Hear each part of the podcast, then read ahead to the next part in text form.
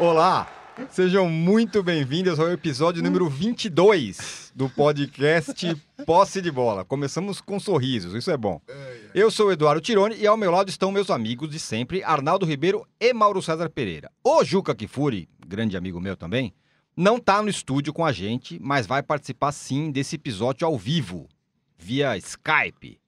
E aqui com a gente está nada menos do que o ator corintiano, escritor, apresentador, torcedor do Napoli, craque multiplataforma, Dan Stubach. Qui, qui estamos, signori. Olha, ele veio. Olha, Ó, Paulo com camisa Rossi. e tudo, coisa Da, linda. é, da, é da, da época, né? O Mauro é bom de camisa. Vocês são bons de camisa, né? Eu não sou tão bom. Essa é da época Maradona. Essa é Maradona. Me Maradona. venderam assim, Linda, Mauro. Isso. Mas é Maravilhosa. Então tá aí, só falta botar o nome, né? Se fosse botar. Diego Armando na- Maradona. Buenas. Estive lá pra ver a Champions Raiz. Genial. No primeiro bloco dessa segunda-feira, a gente vai discutir o seguinte: qual é o maior, qual pode ser o maior obstáculo ao Flamengo esse ano? É o são os paulistas, é o Grêmio ou é a seleção que vai atrapalhar com convocação? Hum, E aí vamos falar de Vinícius Júnior que brilhou ontem e tudo mais. E vamos falar do, do time reserva do Flamengo que, segundo alguns, poderia atropelar todo mundo, certo? com o Gabigol. com o Gabigol. No segundo bloco, o papo vai ser sobre os paulistas. Teve um chatíssimo Santos e Palmeiras no sábado, teve vitória do São Paulo no domingo, tem o Corinthians em crise, lanterna do grupo, veja só. E teve ainda aquela delicadeza do Felipe Melo e do Fagner nas partidas que jogaram, né? No, no meio da semana, aquelas entradas bem leves que eles deram. E quem vai chegar melhor para a estreia da Libertadores, exceto o Corinthians que já está eliminado, mas entre os paulistas. E no terceiro bloco, o assunto que agitou o domingo, mais até do que a bola rolando, que é o São Paulo e no Galo. Que Ó, isso, hein, rapaz? Que loucura. E seguinte, último recado. É importante lembrar todo mundo que você que assiste aqui a gravação do podcast pelo YouTube, não deixe de se inscrever no canal do All Sport. E você que escuta o podcast no seu tocador preferido, não deixe de seguir o Posse de Bola. É, vou abrir com o Juca. Está nos ouvindo já. Juca, qual é a grande ameaça ao Flamengo? É, são os paulistas, o Grêmio ou a seleção? Olha, Tironi, primeiro eu devo dizer a você o seguinte: pedir para o Arnaldo dar uma olhadinha debaixo da mesa e ver se o Dan está com sapato de fivelas, é, porque ele tem esse hábito de usar sapatos de fivela, entendeu? E depois ficar ridicularizando os outros que usam sapatos de fivela. Quanta amargura no coração, Tá né? vendo? Só, eh, eu, eu, refor- eu, re- eu transformei o Juca numa pessoa melhor vestida e olha como ele me Olha devolve. como ele te trata. Veja você, Dan Stuba, que, que bom ouvi-lo.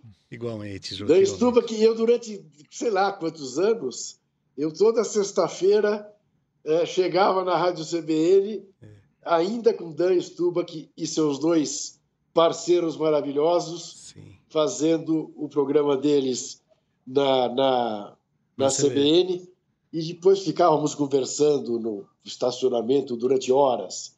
Era sempre dia de chegar mais tarde na sexta-feira. Muito bem. Sim.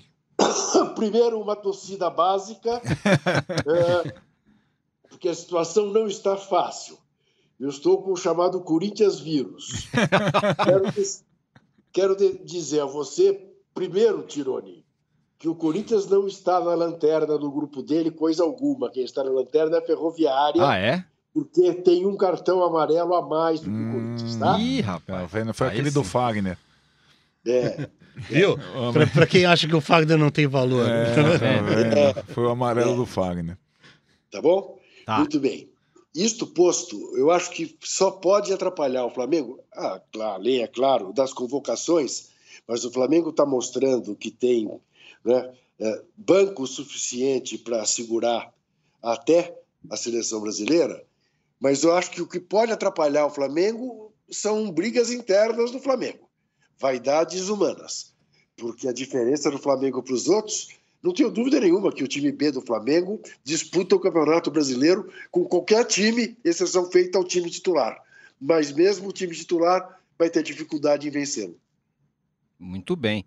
Mauro, é, você acha que a seleção vai atrapalhar bastante o, o Flamengo? Acho que não, porque não, não creio que o Tite vá convocar tantos jogadores de um time só, até porque se ele convocar vários jogadores, o Flamengo pode adiar os jogos, né? Você convoca mais de três, três, tem, Ah, essa, tem tem, essa coisa também. Aí você vai lá e adia os jogos. Aí vira um- uma confusão maior do calendário. Eu imagino que ele vai acabar tendo que se contentar com um, dois jogadores no máximo.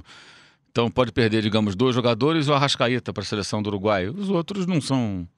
eh, São brasileiros, os estrangeiros não fazem diferença. Berrio, Pires da Mota, pode levar. Não faz, faz diferença nenhuma. É, não faz. O Berrio deve jogar de lateral, talvez, na quarta-feira, né? Tá vendo? É, então. Tomou a bronca do Jesus, né? eu não acho que vá, que vá, que vá atrapalhar tanto assim, não. Até porque essas con- contratações todas elas foram pensadas justamente nisso, né? Lesões, convocações, Copa América, eliminatórias. Por isso que os cartolas foram atrás de mais jogadores, né? E hoje tem essa, essa fartura toda, né? E no sábado, acho que. Bem, eu acompanhei o jogo, muita gente não pôde ver porque não tem televisão, né? Mas a gente consegue receber o sinal lá na redação lá da ESPN.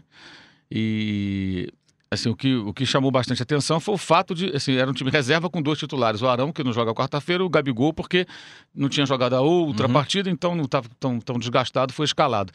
A forma como, como, como assim, você pode vencer o time pequeno, o time mais fraco de várias maneiras, e os caras amassaram, né? O, Sim. a Cabo Friense, assim, foi um- uma pressão absurda o jogo inteiro, o jogo inteiro. É, foi, foi algo que chamou a atenção. Assim, fica bem claro que quem tem a oportunidade de jogar está tentando utilizar ao máximo para poder ganhar espaço no time principal, senão Sim. não joga. Uhum. Senão não vai jogar, senão vai ficar, vai ficar para trás. A concorrência é muito grande e foi um, um, um jogo, um jogo legal até de ver assim, você vê um time interessado, sabe? Sem aquela acomodação, ah, faz 3, 3 a 0 ou 3 a 1 fica tocando a bola. Eles continuaram correndo atrás, o, o Gabriel jogando muito bem, o Michael jogando muito bem. O que até Fez hum, gol, inclusive. Fez um gol, deu passe. É interessante porque ele jogava no Goiás sempre com muito espaço, né? O Goiás jogava, era o time de pior posse de bola na Série A e ele sempre jogava com espaço, contra-ataque, bola no Michael, ele ia no mano a mano contra um marcador. Quando foi o Rodinei, inclusive, foi ali que ele assinou o contrato com o Flamengo praticamente, né? Porque ele passava por cima do Rodinei como queria. Foi um jogo que o Goiás perdia por 2 a 0 empatou 2 a 2 em Goiânia. É, ele não teve a sorte de encontrar o Rodinei agora, porque o Rodinei foi para o Internacional. É verdade, eles ficam rindo. Ué, Eu só estou sutileza, dando informações. sutileza, sutileza. É, mas, assim, agora o que acontece? Ele jogando contra defesas fechadas, né, como foi o caso, é, ele está mostrando que ele, em espaço curto também, ele consegue ser um abridor de lata. Você vai abrindo com aqueles dribles malucos dele, você sabe para que lado o cara vai. Então, acho que foi um, foi um jogo bem interessante. Eu também acho, acho que esse time é, é, faria, no mínimo, jogo duro com qualquer outra equipe titu- titular da Série A. E é claro, está evidente ali que o técnico treina esses caras, né? Aquela Sim. história, ah, não tem entrosamento, não joga junto, mas os caras estão treinando. A gente Uhum. não vê porque os treinos são fechados. Mas não é possível, né? Não deve ter um. um- um- no, no bolso do, do, do Jesus, não deve ter uma fada madrinha lá que faz plim e os jogadores, de repente, começam a jogar por música. Esses caras treinaram em algum momento É verdade. né? Então você percebia ali um conjunto, uma harmonia em alguns momentos que é típico de jogadores que já se conhecem minimamente. O que acho que é mais um ponto que vai derrubando também certas teses, sabe? É isso, é isso que eu ia ah, falar. não, porque não teve, o técnico não teve. Será que é tão. A gente vai ver agora com o São Paulo, inclusive. Ele vai ter dois meses para ajeitar o time até o Campeonato Brasileiro. Uhum. Vamos ver o que vai ser do Atlético, do que é essa bagunça que é o time do Galo, e o que vai ser até a estreia contra o Flamengo, inclusive. É verdade. Eu estarei lá nesse jogo. Dan, Oi, meu amor. você ficou chateado com essa informação do Mauro que só três caras podem ser convocados no máximo, senão adia jogo, porque era a chance. Não, E no dá uma- Corinthians isso talvez seja um problema, realmente. Não é nenhum problema. Não, o que é curioso é que no Flamengo, talvez eh, dos três jogadores convocados, o primeiro seja o Rodrigo Caio, né? O Rodrigo Caio me parece ser sempre uma escolha segura ou querida do Tite, né? Já É, era o- antes de ir pro Flamengo, né? Já era antes, é. Né, Prioritariamente, vamos dizer assim, ele começa, começa os seus três possíveis com o Rodrigo Caio, o que é curioso. O segundo seria o Gabigol e daí o terceiro, provavelmente, Bruno Henrique, não sei. Ou o Gerson, mas aí o Gerson tem esse problema porque não quis ir, o que foi uma bobagem imensa do, do Juninho Paulista É, o, ter Juninho, o criado Juninho já fez bobagens maiores, né? Eu acho que. dessa... É, né? bobagens bem maiores, né? Sim, Aliás, sim. a CBF, duas semanas faz da matéria do Lúcio de Castro amanhã, até agora a CBF Nada, não, não se se manifestou. manifestou. da mistura dele como empresário sim, é. e, e É, diretor de É seleção. uma espécie de Bruce Wayne do futebol, sabe? Por que Bruce Wayne? É, Batman então, né? Uma hora ele é o. Ah, tá. Depois ele aparece. civil, né? Tipo, né? Clark Kent, assim. Eu As também. pessoas chamavam de Clark Kent Sim, uma evidente, época. eu tenho essa pegada, né? Tem essa pegada. tem essa pegada. de super-homem. É, exato, sempre foi. O que eu sempre fico curioso com o Mauro quando ele começa, que ele tem essa curiosidade de ser até rio, é tipo, quando você recebe um presente de Natal que você não gosta, você fala que não gostou? Aposto que sim. Não me lembro de ter feito isso, mas Mas pode falaria. claro. É, aí, ó. Acho que eu falaria. claro. Tá aqui um presente. Eu não gostei dessa camisa. Não, mas eu não gostei. O Mauro é assim, né? É o jeito dele. Mas eu acho que começaria por esses três jogadores, pelo Rodrigo Caio, o Gabigol e o terceiro, o Bruno Henrique, assim que voltar para jogar, provavelmente, apesar de ter a disputa maior na seleção, né? Acho que a posição que mais tem disputa, o justo seria o Gerson, vamos dizer assim. É, na medida que os laterais aí também tem. Ele não tem outras opções, mas essas não seriam as nossas primeiras. É, a gente está ruim de lateral, infelizmente, apesar da grande partida. Grande não, mas boa partida que o Marcelo fez ontem, né? Eu acho que esse esquecimento total que o Marcelo teve, bast- curioso para dizer o mínimo. mas é, mesmo se esses três jogadores, o Flamengo continua sendo muito favorito. O que deixa claro para mim, e aí eu já. Não é uma provocação, mas é uma coisa porque eu vi o Mauro falando do Michael outro dia, falando do Pedro. Como eu acho que o Pedro escolheu mal o Flamengo ao escolher a sua volta para o Brasil. Por quê? Porque ele é um jogador que estava. Ele era. Ele estava na lista de seleção brasileira. Ele era olhado para a seleção brasileira, ele era visto dessa maneira. Ao se colocar no Flamengo como reserva do Gabigol, ele já se coloca é, numa segunda prateleira de seleção brasileira de cara. Ele tinha que ter ido pro Grêmio, ele tinha que ter ido. Era o Grêmio, era, vai- vamos dizer vai assim. empilhar a taça, né? Ele tinha que jogar bola, assim como o Michel tinha que jogar bola e vai jogar bola, principalmente por causa dessas convocações de seleção, apesar de ser será eternamente comparado ao Bruno Henrique, por exemplo, né? Mas é, eu também teria feito outra escolha fosse eu amigo do Michel, teria ido pro Palmeiras, teria ido pro São Paulo, teria ido, sei lá, pro Corinthians, assim como o Gustavo Scarpa quando foi pro Palmeiras deveria ter ido pro São Paulo, pro Santos, pro Corinthians, para jogar, para ser o camisa 10. O Michael não terá, eu acho, essa, esse reconhecimento num time de tanta cobrança, apesar de extremamente bem estruturado e num momento sensacional que está o Flamengo. Agora, eu acho que o caso do Pedro é pior. Eu acho que ele já se coloca em segunda prateleira de cara. Quando a gente fala de seleção brasileira hoje em dia, o Pedro não entra nas primeiras escolhas, por, em parte por essa opção que fez. Já tem também, porque. Olha aqui. cara- Ô, fala, Juca. Ah, tem o Juca. Não, é, é, ô Dan, Meu meu amor. Você sabe de uma coisa? E você acha que um jogador tem que eh, guiar a sua carreira com a perspectiva da seleção brasileira? Eu acho que não. Eu vou te falar uma coisa: tanto no caso do Pedro quanto no caso do Michael, se eu sou eles, eu vou pro Flamengo. Ah, com a Juca, garantia que eu vou Se eu sou um deles dois, eu não vou, não. Eu não vou não, Juca. Eu vou pro time que eu vou ser o 10, que o time vai jogar em torno de mim, que eu vou evoluir mais. Não em termos de seleção brasileira, mas que eu vou ter mais evolução. Nesse sentido, se escolheu ir para lá por conta da evolução, principalmente do encontro com o Jesus, que parece ser um técnico fora de série e que deixa os jogadores melhores do que eles são, ou usa, ou é, faz com que eles exerçam o seu potencial no, no, no seu máximo, aí sim.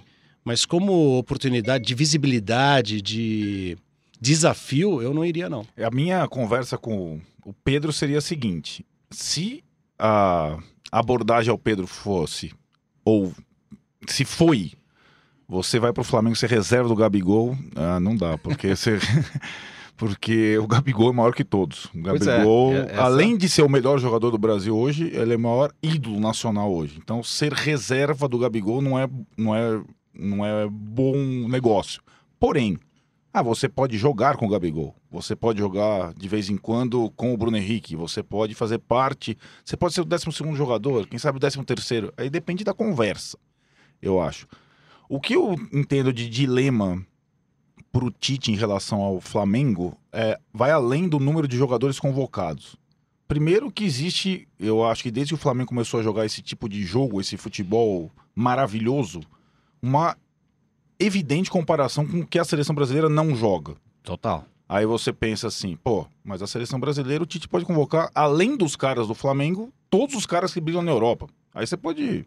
Gabriel Jesus, Vinícius Júnior, ah, Casemiro, Thiago Silva, Marquinhos. E a seleção brasileira não joga. Neymar. E a seleção brasileira não joga desde as eliminatórias. Vamos, vamos combinar. Desde as eliminatórias para a Copa, a seleção brasileira não joga nada. Joga, tem alguma coisa ou outra. Dessa vez, a seleção brasileira vai ser olhada nas eliminatórias pela primeira vez de uma outra forma. Por que, que a seleção brasileira não pode jogar como o Flamengo? Sim. E aí, Perfeito. assim, e aí, assim, tem uma situação que hoje, tirando o Neymar, que é um cara evidentemente acima da média. Um ou outro jogador, sobretudo da parte defensiva na Europa, o goleiro, os zagueiros, enfim.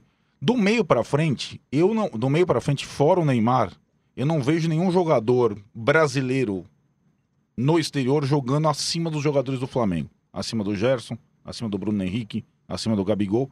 E você poderia, se fosse, eu também tô me lixando para a seleção só para deixar claro.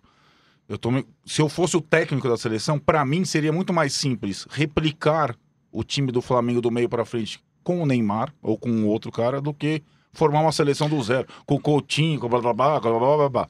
Pelo que os caras jogam. Os caras Mas essa comparação é muito injusta, Arnaldo. Por quê? O, não- o Juca escreveu sobre isso na Folha agora, acho que foi esse. O Flamengo é o único time de jogar contra os grandes da Europa. É, é- é injusto porque eles não estão jogando contra os grandes times da Europa. Você tem o Gabriel Jesus jogando com o Manchester City contra um time da Europa. Você, não, você tem o Gabigol jogando contra um Hum. time do Rio de Janeiro. Uai, não, o time de Rio de Janeiro não, não só. É, mas mas vai nenhum- jogar mas muito nenhum mais. deles joga com o De Bruyne do lado também, Também, né? tem nenhum daí. deles tem Guardiola como técnico. Se o Jesus é um técnico que sobra aqui, a gente fala do Guardiola, estão falando de outro nível. Nenhum deles joga com Klopp, Mas eu- como o Firmino joga com Klopp, Sim, Fabinho sim, joga também. com Klopp. É, eu acho que vale para essa comparação, ela vai Vale todos, pros dois todos lados. os níveis, né? Uhum. É, agora, eu também concordo com o Juca. Eu acho que acho que o jogador tem que fazer a sua carreira em função da sua carreira, não em função de seleção brasileira. Até porque técnico de seleção tem é, é, escolhas que são curiosas. Você lembrou do Marcelo, né? O Marcelo é esquecido com frequência pelo Tite e o Fagner é lembrado toda hora. Impressionante. É, quando dá aquele carrinho lá de quarta-feira passada, então acho que o Tite deve pular na cadeira de alegria. Vou convocar de novo. Não pode ser é, uma coisa que não dá para entender. Né? É, é só lembrar o Fagner marcando razão na Copa do Mundo e ver que é um bom jogador, mas de um outro nível. Né? E o Marcelo Vira e Mexe não é lembrado. É, por quê? É coisas de técnicos, não é só do Tite. Todo técnico de seleção tem é, é, as suas contradições. Está rolando alguma coisa na casa do É, Juca. Vamos ficar, ah, algo acontece. vamos ficar quieto, a gente vai ouvir o que está acontecendo lá. Vem- mas vem cá, É verdade, é, desculpa, hein? Tudo desculpa, bem. uma aqui. Tá bom. Tocou o interfone aí, foi? Não, não, não, não. Chegou O- aqui uma amiga minha. Opa, Algum- dá um beijo, manda um beijo aí. Tá bom, mandei. alguma chance do Gabigol não ser convocado? Ah, eu, eu desisto, eu vou embora. Sempre. Largo, largo o posse de bola por três semanas. Mas, em mas, acho, acho que ele vai Ah, é o. Gabigol. A questão é se ele consegue fazer, o Tite fazer com que a seleção brasileira tenha um ataque eficiente com o Gabigol Então, ou sem é- Gabigol. É, é aí que eu queria ele chegar. hoje tem, vamos lá, Gabigol, Bruno Henrique, aqui no Brasil, Dudu, por exemplo. Sim. Sim. Né? Aí ele tem lá A fora. cebolinha também. se É, você Cebolinha, pensar. mais um. É. Aí você tem lá fora. é, vamos lá, na Holanda tem o Neres, você tem na Lucas Inglaterra Moura. tem o Moura, você tem o Tem o Gabriel. Jesus, você tem o Richarlison, você tem o Neymar. É, é uma galera, né? Vinícius uma galera. Júnior, a gente Tem o falou. Vinícius Júnior. Rodrigo. É, Rodrigo, É. é, um monte, um monte de jogador. Vários jogadores, diferentes características, todos são muito bons, alguns são excepcionais. Ele consegue formar um trio ofensivo? Pois é. O, o Klopp tem um lá. Um cara da- do Egito, outro do Senegal, outro do Brasil. Sabe o que eles consegue vão fazer, Mauro? E se você ainda, desculpa, Arnaldo, se você ainda, é, entre aspas, eu gostaria que o, que o Tite espelhasse o esquema do Liverpool, por exemplo, na seleção brasileira. Quer dizer, que não é exatamente ter um meio armador e tudo centralizado neles, como o De Bruyne, por exemplo, porque esse jogador é muito raro e o Brasil não tem. Não Querem tem. colocar essa coisa no Neymar, eu acho que ele não é esse jogador. Se você ainda usar um desses lugares de ataque para o Neymar, ou seja, 3-3 e um desses aberto for o Neymar, só sobra uma vaga. Quer dizer, quer dizer, sobra duas, mas a do meio seria seria o quê? Firmino ou Jesus, né? Firmino, na minha opinião. Mas então, Pra qual, mim, seria, qual seria o seu trio? O meu seria Neymar, Firmino e esse da direita é a, é a grande disputa. É, Meu Deus eu- céu. pro meu é- gosto Meu seria o mim é Rodrigo. Gabigol, Neymar, mais um. É, Tá bom, mas assim, só uma coisa. Corre Peraí. o. Corre o. Fala, fala, Juca. Ah, vocês estão escalando um trio de ataque da seleção brasileira ideal sem o Bruno Henrique? Parei. Tá machucado, tá machucado. Aí, tá vendo? É. É muita gente, é muita opção. Não, mas ó, assim, eu- Mas ó, tu não tem uma armadilha aí? Vamos que o. Vai, o Tite vai, vou convocar o Gabigol, vou pôr o Gabigol, o Bruno Henrique e o Neymar pra jogar. Por Tá. exemplo, chutando. E não funciona. Não vão falar, pô, sério, como que esses caras jogam no Flamengo e não jogam na seleção? Sim, ele vai, isso vai- ele vai ver com isso direto. Agora, assim, nem o Jesus, nem o Firmino, nem ninguém no planeta Terra, brasileiro nascido em território nacional, faz gols como o Gabigol. Não tem nenhum jogador assim. Então, pra mim, o Gabigol tem que jogar Gabigol e o resto, mais 10, pra mim. Nenhum jogador brasileiro faz gols como o Gabigol. Ponto. Pode ser na Europa, na China, na, na, na África. O Gabigol, o Bruno Henrique tem mil caras. Mil não. Tem três, quatro caras do nível dele na Europa. Quem? Bruno Henrique. Bruno Henrique. O Gabigol não tem, o Gabigol é especial. E acho uma coisa assim, sabe o que vai acontecer na convocação? É, Porque vai ter convoca- convocação daquela praga daquela seleção olímpica Sério, é também. brincadeira. Então sabe o que os cara? caras vão fazer? Eles vão chamar o Vinícius, o Rodrigo, os caras, o Gerson, pra, Pra essa pra, seleção. pra Olímpica. E os outros Mas caras. não vão liberar. Quem não, Não vai vão liberar, Os né? Os Os europeus. europeus não vão Tomara liberar. que não libere mesmo. Não vão liberar. Mas vão, vão, vão tentar Aí vai, chamar. vai, vai estourar em cima dos times daqui. Exato. É, exato. Então, Mas mas é, o que a, vai, é o que vai acontecer. a gente vai. A gente- porque a Olimpíada começa quando? Se tiver. julho, Julho. julho, final de julho. Se Ou tiver, seja, né? Justamente tá quando os caras estão ali para fazer pré-temporada e tal, será que vão liberar o jogador? Então, acho pouco provável. Começando temporada? Pô, tudo errado, né? Eu sei que o Juca ama a Olimpíada, o futebol na Olimpíada. Eu acho uma bobagem. Eu Eu, também também. acho. Eu- cara, eu já tô odiando a seleção, qualquer uma sendo, sem ser a principal na Copa. qualquer outra competição eu já acho um saco. Eu também. Quatro em quatro anos, e olha lá, só Copa Nossa e deixa Senhora. quieto. vai. Agora, parente seja dito, acho que o Juca também quer falar é, rapidamente. Quando eu estava na ESPN, é, tive encontros lá com diversas pessoas, entre as quais a Comissão Técnica da Seleção Brasileira. Uma pessoa da comissão, na época, não vou dizer quem, porque o papo não foi gravado, então foi esses de bate-papo quando acaba a gravação e tal, tal, tal. Falou que achava o Gabigol, na época, também de seleção olímpica, porque na época que eu estava lá era pré-Olimpíada do. Brasil, né? Isso. E falou assim: não, eu acho o Gabigol melhor do que o Jesus. Uhum. Finaliza melhor, é mais É. rápido, tal, tal. O problema era, de- na época, a visão é que o problema era de cabeça, o problema era psicológico, emocional e tal, tal, tal. Então eles estão de olho assim como a gente tá e o campo vai dizer. Só, Não, mas o, só- o Gabigol, de fato, assim, eu acho que ele, ele finaliza muito melhor que o Jesus. Muito melhor. É, é, a diferença é que o, assim, o Gabriel Jesus ele participa mais do jogo quando o time não tem a bola. É um jogador, ele é mais operado pro time, né? Do que o, Hum, do foi que o elogio que o, do que o, que o, que o, do que o Gabigol. que o Guardiola, Guardiola fez pra ele. Isso, né, isso, semana. isso. Até porque ele agora foi utilizado na função que é melhor para ele, que não é de centroavante lá, no meio dos zagueiros. E sim como um atacante para jogar ali pelo lado e tal. mais um jogador aberto, É, né? ele, não, ele, ele não gosta, inclusive, de jogar de centroavante ali. Ele não se sente tão bem. Ele, Uhum. E ele foi, durante muito tempo, reserva do Agüero. Não vai nunca disputar a posição com o Agüero. O Agüero é um homem de área, um goleador. E o, Gab- o Gabriel Jesus não é exatamente isso. É, mas agora, sobre finalização, acho que hum, é difícil comparar qualquer jogador com a perna esquerda, especificamente do Gabigol. Olha, a direita é meio ceguinho, isso- embora tenha feito isso- um gol no sábado. Isso historicamente, viu? É. Não é só atualidade. Não, é. é- Ele é. O cara não é pra qualquer um. é- O, o Tostão escreveu isso, né? Que daria o, o Gabriel Jesus talvez estivesse agora subindo de um patamar técnico, né? E parece, sim, parece tá, que nitidamente tá. nitidamente teria, teria melhorado. A- a- o ataque, o Dan lembrou da Olimpíada no Brasil, da medalha de ouro e tudo mais. Por isso que eu acho que depois dessa medalha de ouro não precisa ir ninguém pra. Já, já conquistou a medalha. O ataque da seleção brasileira olímpica era Gabriel Jesus, Gabigol e Neymar. Só É, isso, exatamente. né? Eram os É, três. Era. era. Depois um seleção acho que o Gabigol depois foi pra reserva, não foi? Não, mas no final, na é, final não, ele estava foi- titular. Ah, então. né? Os três jogaram juntos. Fala, Juca. Não, apenas para dizer ao Dan que a minha obsessão pelo futebol olímpico já acabou com a medalha de ouro. E eu, eu não dou mais a menor atenção. Entro no rol daquelas pessoas que dizem que Olimpíada é tudo menos futebol. Joia. É, eu Mas lembro- eu, eu me incomodava com o Brasil não ter a medalha de ouro. Agora não me incomodo mais. Muito bem. O, o Dan, tem uma pergunta pra você. Que ótimo. É, Provocante. Provocativa. Capciosa. Olha o âncora, hein? Jorge Jesus ou Tite? Não, você tem que fazer um clipe. Jorge Jesus! Quem Jorge você- Jesus ou Tite Tite. Isso é fácil. Próxima. Certo? Sem, sem, sem não, peraí, tá louco. não, vai quebrar a internet. Não, peraí, Como peraí, assim? Peraí. Deixa eu explicar uma coisa, não sei se você sabe, eu sou corintiano. Eu sei. É, né? Tudo bem. Não, o Tite mora no meu coração, tem que morar no meu coração e ser eternamente grato a ele. Hum. O maior técnico da história do meu time. O Juca também é corintiano. Que O? Mauro falou que o, o Jesus treinou o time reserva, arrebentou. O Tite fazia a mesma coisa, a gente arrebentou também. Foi quem que a gente arrebentou aquela goleada lá que teve no Morumbi? 6x1? É, com o time reserva. Não Também acontecia Não, isso. no Morumbi não Não foi no. Morumbi. Esquece. Não, que time Pode era que eu não lembro? Não, pode esquecer. No Morumbi não, não tem. Não, não, não fica. Não, não, começa. Não tem, não tem. Fala, Juca. Não, foi, esse 6x1 foi em Itaquera. Agora Ah, achando foi- muito desculpa. engraçado. Tô achando muito engraçado que tudo bem. É, você foi apresentado como corintiano. Aham. é, agora o Tirone disse, o Juca também é corintiano, o âncora. Ah, O, ân- o âncora, o âncora não tem time. o, âncora não. O âncora meu é time, neutro. Meu time é o carnaval, Ju. Ah, Sei, sei. Não, mas Não, âncora. eu- Ah, eu, eu apenas alerto e, e e- e aviso os nossos queridos e queridas internautas para que vejam o blog Arnaldo Tironi.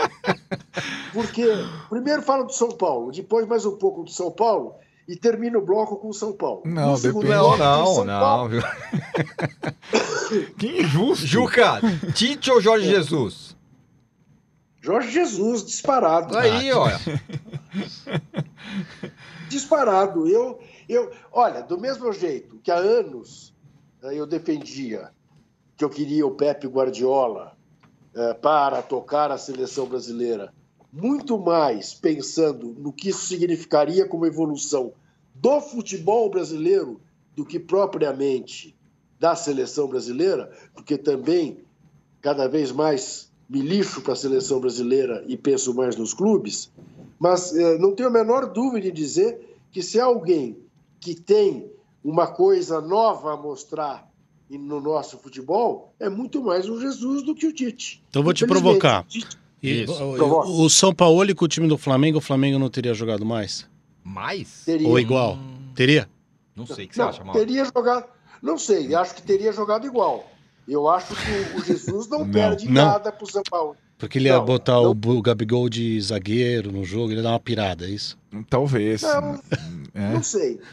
Não sei se chegaria a esse ponto, mas eu sei do seguinte: o Jorge Jesus tem como concepção aquilo que a gente que gosta de futebol mais gosta, que é ter time, ter um time agressivo, ter um time em busca do gol. Essa coisa que o Mauro falou, eu não vi, mas ouvi o jogo eh, contra, já nem lembro con- contra quem foi o Flamengo jogou Cabo sábado. Friense. Acabou o Friense.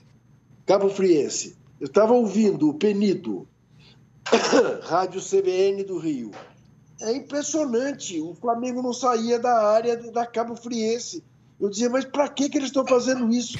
Eu imagino que, que não, é nem, não é nem por ordem a essa altura. Faz automaticamente. Tem que fazer assim. E faz. Ele tem um equilíbrio de criatividade, de entendimento, de exploração do, do potencial de cada jogador, explorar cada e de criatividade e objetividade, porque é- às- às vezes essas coisas no São Paulo ele caminham separadamente, né? No caso do Jesus caminham juntos, que é muito legal. Você. É... Vou perguntar para o Mauro, Jesus ou Tite? Aí tá. Bom, claro, para mim também é Jesus. Faça a pergunta. Mauro, Jesus ou Tite? Bem, é, Tite é o melhor técnico brasileiro dos últimos anos. Pois Isso é, eu acho que exato. é quase que Indiscutível. é quase que indiscutível, né? Eu não gosto de usar a palavra indiscutível em programas de discussão porque me parece contraditório, né? Mas enfim, já que você falou, você é o âncora, então vou, vou- vou acatar. É, é, porque um debate é indiscutível, então vamos embora, né? Então tá bom, você é o âncora, o âncora tudo bem, o âncora a gente perdoa. Tá certo. Mas é, aí, aí vem o português. Em poucos meses ele faz muito mais do que todos os outros, Sim. né? É, isso só escancara a nossa, o nosso atraso. eu- é eu- apenas isso. Eu tô com você. O Tite é muito bom, inegavelmente é bom, ele é muito bom. O cara não conquistou, conquistou à toa. A fase dele na seleção, outra história, por quê? Porque quando ele vai para a seleção, aí é outro patamar, né? Como Isso. diria o Bruno Henrique. Então você já tem uma dificuldade maior. Ele se. Ele, ele enfrentou treinadores que são de segundo e terceiro escalão na Copa do Mundo e teve problemas. Verdade. Com, concordo. com o prof, né? Com o jogo do México. Uhum. Sim. Teve problemas no jogo da eliminação com o Roberto Martinez, Sim. que é um técnico de times pequenos e médios da Inglaterra, e agora ele depois foi para a Bélgica. É, até contra, contra a Sérvia teve dificuldade, contra a Costa Rica, num um ferrolho, ele teve dificuldade. Todos os jogos o Brasil teve dificuldade com todo o material humano que ele tem em mãos. É verdade. Que não é ruim, né? O pessoal fala ah, que essa geração. É sempre bom lembrar: a geração de jogador brasileiro pode ser a pior possível, mas sempre vai ser um dos melhores grupos de jogadores É, claro. na Copa do Mundo. Sem dúvida. É, da mesma maneira que você pega qualquer geração da Bolívia, melhor da Bolívia vai ser sempre uma das piores. Mesmo que vá à Copa, como já foi. Então dá para montar time, claro que dá para montar, mas ali é um, é um nível que ele não consegue alcançar. O desafio do Tite é tentar chegar nesse nível. Não conseguiu ainda. Uhum. Os jogos que a gente vê aí recentes mostram isso, né? É, A dificuldade, a coisa parece que chegou num ponto de. Parece que ele chegou num teto. Não sei se ele vai superar isso. Então, acho que é é bom pontuar para não desvalorizar o Tite, como se ele fosse ruim. Não, não é ruim, ele é muito bom. Mas o, o, o Jesus ele escancarou essa, esse nosso atraso aí, né? Você viu o caso do São Paulo. A gente vai falar de São Paulo daqui a pouco. Acho Sim. que passa por aí o São Paulo. A minha, minha tese com relação ao São Paulo, até escrevi lá no blog, aqui no UOL, é, passa por isso aí. É, Boa. é, a, a, a- mediocridade, na acepção da palavra, tudo mediano para baixo, né? Então você tem um ambiente muito, muito favorável para quem é um pouquinho melhor do que isso, ou bem melhor do que isso. O Jorge Jesus não pegou, digamos, eh, o Tele, Luxemburgo, né? Não pegou no Brasil uma geração de treinadores que Disputasse. que disputasse, Sim. Né? Com, com todas as questões, pode ser no campo, nas ideias, no padrão. O Luxemburgo no auge, tô falando, né? Não agora, porque acho que ele tá desafiador agora pelo Palmeiras, mas é uma outra questão. Uhum. Então eu acho que. E, a- e acho que a, a questão da comparação com o Tite ela passa a ser inevitável, já que em relação aos clubes brasileiros não tem discussão. Isso. Né? É, o ano passado o Jesus terminou muito à frente, o segundo era o São Paulo, até na classificação. E nenhum brasileiro foi. O Renato, que seria o. Tomou uma sapatada só de 5 tomou de 5 a 0 Isso. né? no, no- no confronto pela Libertadores. Fechamos o primeiro bloco desse podcast número 22, edição 22 do Posse de Bola. Voltamos em 30 segundos para falar dos paulistas. Teve clássico, o Corinthians. Eu quero fazer. Âncora, desculpa te interromper. Claro. É, eu queria fazer uma rodada, o pessoal escreveu no Twitter várias perguntas. A gente pode Sim. fazer, se não agora, que eu não quero atrapalhar o seu time, Claro. a gente pode fazer na volta em algum momento, tipo, eu faço a Faremos. pergunta e todo mundo vai diz um sim, não para as perguntas, Bora. sabe? Manja? Vamos. Fechou. É tipo agora ou depois, Âncora? Fecha esse bloco, vamos fazer no. no... Ananias Oliveira, você é a favor do VAR? Eu sim. sou. Sim, todos sim? Alguém não, não? contra, absurdamente contra, visceralmente contra. Visceralmente. É, bota juízo. é, qual é a razão do São Paulo ter recusado treinar o Palmeiras atrás e aceitar treinar o Galo hoje, Âncora? Essa é a É. pergunta para o último bloco. Isso, Essa é a é, isso pergunta. tem, tem, tem detalhes. Pergunta do Felipe Niceias. Tem detalhes, ótimo. Tem, tem detalhes. É, hum, peraí, peraí, audiência mais que certa. O pessoal, o pessoal gosta muito, né? Sim, sim. É, saudações corintianas, obrigado. Vamos ouvir certamente obrigado. Beatles ou Stones? Essa é a mais fundamental e terminamos com esse bloco. Hum, Beatles pra mim. Stones. Stones. Mauro. Beatles! Stones. Beatles, aí eu tô com o Beatles. Juca. Que... O Mauro votou no quem? Stones. 3x2. Puta 3 coisa 2 maravilhosa, cara. Caio Primeira vez que Vila eu que coisa Rapaz, maravilhosa. Tô rapaz. satisfeitíssimo. E ó, e o Caio te faz uma, Juca, e a gente vai terminar, porque a polêmica, eu tenho certeza que traremos uma polêmica nessa. Quem é o maior jogador da história do Corinthians? Roberto Rivelino. Ufa, Sócrates. Sócrates também pra mim. Mas agora tô querendo botar o Cássio nessa, hein? Nossa senhora, pera, Não. calma. Olha, Não. não tem tanto ídolo assim. Fechamos, hein? Voltamos em Sossega. 30 segundos. Voltamos já. Não perca a temporada de Futebol Bandido, o novo podcast do UOL. Os bastidores da corrupção no futebol. Comigo, Juca Kifuri, e com os brilhantes jornalistas Jamil Chad e Rodrigo Matos. Propinas em contratos da seleção brasileira. Bizarrices na Copa de 2014 e outras cocitas más. Os podcasts do UOL estão disponíveis em todas as plataformas. Você pode ver a lista desses programas em uol.com.br/podcasts. Estamos de volta para o segundo bloco do podcast Posse de Bola. E nós vamos falar dos paulistas. Teve clássico, não teve o Corinthians, que não é, é, lanterna do seu grupo. Tá? Pelos cartões. Pelos cartões. E teve o São Paulo Mas se vencendo. o Fagner levasse cartão Vermelho. vermelho, naquele lance, seria. Pois é, exatamente. Só quero lembrar todo mundo mais uma vez, você que assiste a gravação do podcast pelo YouTube, não deixe de se inscrever no canal do All Sport. E você que escuta o podcast no seu tocador preferido, não deixe de seguir o Posse de Bola. Arnaldo, você escreveu lá no nosso blog Sim. é, que o Diniz quase passou no teste no jogo contra a Ponte Preta no domingo. Sim. Era para ter se ganhado de 5, ganhou de 2 a 1 e quase se complica. Explica aí. Me explico. Antes que você diga que o Diniz está me amolecendo, porque É, tá. o time dele está jogando bem. E está jogando bem. O time do Diniz está jogando bem. Eu Mas- adoro o Diniz. Eu sei que você gosta do Diniz. Todos vocês gostam do Diniz. No time dos outros é maravilhoso. Olha, olha, tá? Olha isso. Aí, ó, tá Não, eu gosto do Diniz. Eu não resisti à piada, mas eu gosto dele. Não, o time do Diniz está jogando bem e esse jogo contra a Ponte Preta era o último teste antes da estreia na Libertadores. A temporada pro São Paulo começa na quinta-feira na Libertadores, convenhamos. certo? Sim.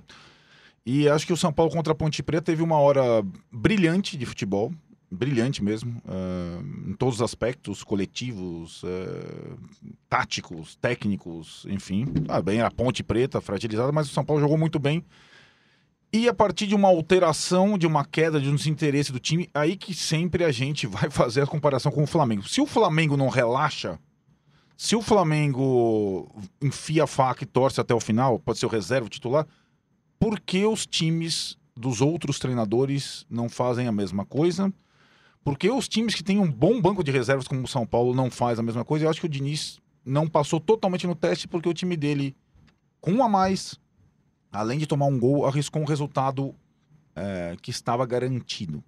E a alteração dele, a colocação do, do Hernandes no lugar do Pablo foi desastrosa e contribuiu para isso. Uhum. Aí você vai, me- vai me perguntar, ao Hernandes, o Hernandes não tem condição de ser titular do São Paulo hoje e também não deve ser o primeiro reserva. O primeiro reserva depende do jogo, depende de quem tiver que sair, etc e tal. Ele entrou, o time travou. É, e o Diniz, eu acho que não passou a segurança que ele ameaçava passar antes da estreia na Libertadores. Eu só digo um negócio. A Libertadores pro São Paulo esse ano é River Plate, um negócio. E os dois times na altitude. Na altitude, em Quito, lá onde for jogar, onde é, onde é que é o binacional? Lá na não sei quantos Que 5 quilômetros mil de de altitude. Não tem, É 3,800 e pouco, né? não tem desempenho. Mais alto que La Paz. Mais alto que Exatamente. La Paz. Não tem desempenho, é resultado, você entendeu? Dois Sim. dos jogos do São Paulo não interessa o desempenho, porque não vai ter desempenho nem em Quito e nem lá em, na Conchinchina. É resultado. E o Diniz é um treinador que, embora tenha formado em alguns momentos boas equipes, é um técnico que carece de resultados. E acho que ele vai ser provado na reta final do Paulista e na fase de grupos da Libertadores. Aproveitando, o Matheus te pergunta: é, o São Paulo continua evoluindo? Se continuar evoluindo, pode em algum momento enfrentar o Flamengo de igual para igual? Ótima pergunta dele, porque o São Paulo não enfrentou o Flamengo de igual para igual na estreia do Fernando Diniz no Maracanã, mas foi um dos times que mais dificultou o Flamengo. Porque se adaptou ao jogo do Flamengo. Defendeu muito bem. E olha que naquele jogo jogaram Daniel Alves, Hernanes, Tietê de Pablo, esquerda. todo mundo junto. A Disney toda tava lá. To- A Disney toda jogou. Então, e o São Paulo competiu. O Flamengo não teve muitas chances de gol. O São Paulo se defendeu, mas se defendeu muito bem. Eu Mas acho hoje que não faria isso. talvez hoje não É, fizesse isso. é não, o com ponto. certeza não faria E, e isso. provavelmente é? Ele perderia o assumiu jogo. dias antes. Hoje É. ele, ele, Ele iria propor. ele iria pro jogo. Ele ia pro jogo. Não, porque é a forma como ele joga. Sim, Entendeu? Talvez até tivesse menos posse de bola, porque tá fora de casa e tal, mas não ia ficar ali, eh, como o São Paulo ficou boa parte do jogo, encolhido para defender um 0 a 0 que lhe era interessante naquele momento. sim. Até pelas circunstâncias, trocando de técnico, uma crise mais uma vez. É, era o quarto técnico no ano, né? Jardine, Mancini, Cuca e chegando o Fernando Diniz. Ele não Isso. treinou, né? Chegou acho que numa quinta, na sexta-feira deu um treino, sábado à noite, seis horas da tarde, sei lá, jogou Isso no mesmo. Maracanã, foi uma coisa assim. Isso mesmo. Então ele nem deu treino. É, hoje eu acho que ele jamais faria isso. É, o que, assim, por outro lado também é. acho que a virtude dele acho que é essa também. É, Você pega o caso lá do, do Palmeiras. O Palmeiras nos jogos contra os times de Série A não foi nada daquilo que você anunciou em dezembro. Não, É não, verdade, vou foi. jogar agressivamente, ofensivo, ter a bola, nada disso. Contra o São Paulo, o técnico chegou a declarar depois: não, o Fernando Diniz gosta da bola, então eu vou, vou tentar criar um desconforto para ele, ou seja, jogar o jogo reativo, né? Sim. Palavra da moda. É, contra o Red Bull, primeiro tempo, foi um, o Palmeiras foi trucidado, né? Foi ali que o jogo se resolveu. E agora, sábado, a mesma coisa.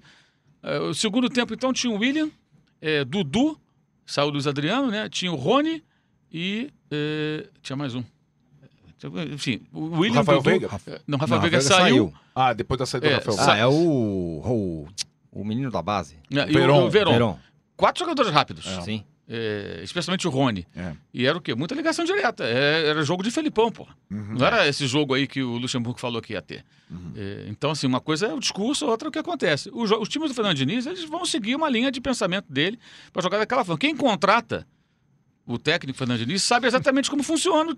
É, exato. O time dele vai jogar daquela forma. Pode ter uma variação aqui, outra ali, pode evoluir, pode andar para trás. Os caras perdem gol, até isso é uma coisa ro- rotineira. né? Todos os times dele perdem muito gol, não sei o que acontece.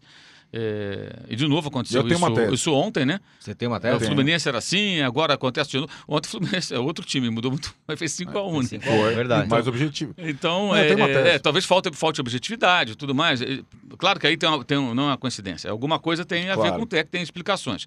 Também tem erro individual. É, mas ele, ele é assim. Os times deles vão jogar dessa maneira. E você sabe que vai ser assim.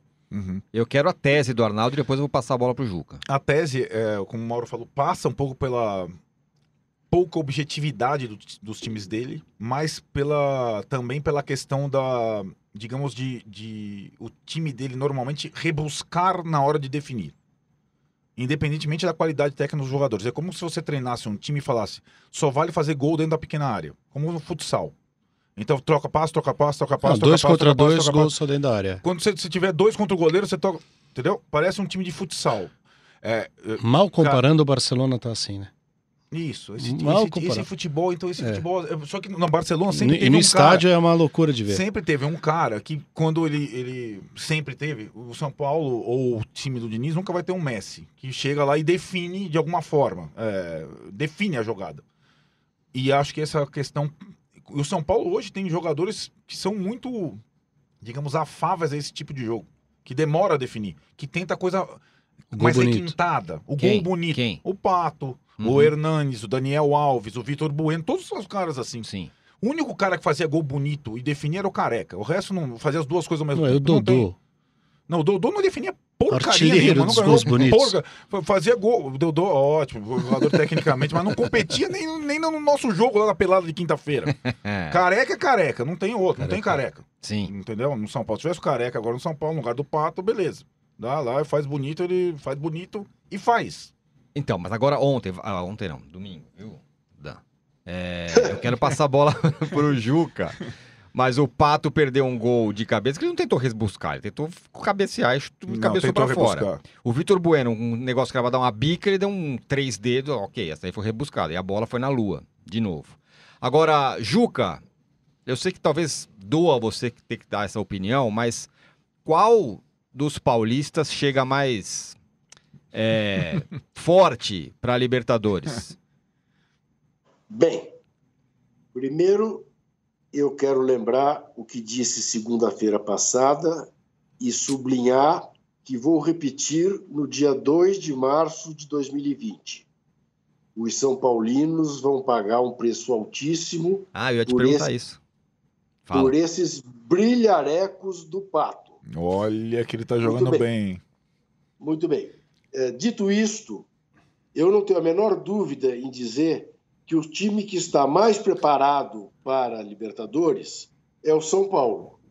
Só que o São Paulo não está preparado, ou pelo menos não se mostrou preparado para aquilo que o Arnaldo fez referência. São Paulo vai jogar dois jogos no Cucuruto da Montanha. Vai jogar agora no Peru, quinta-feira, a 3.850 metros.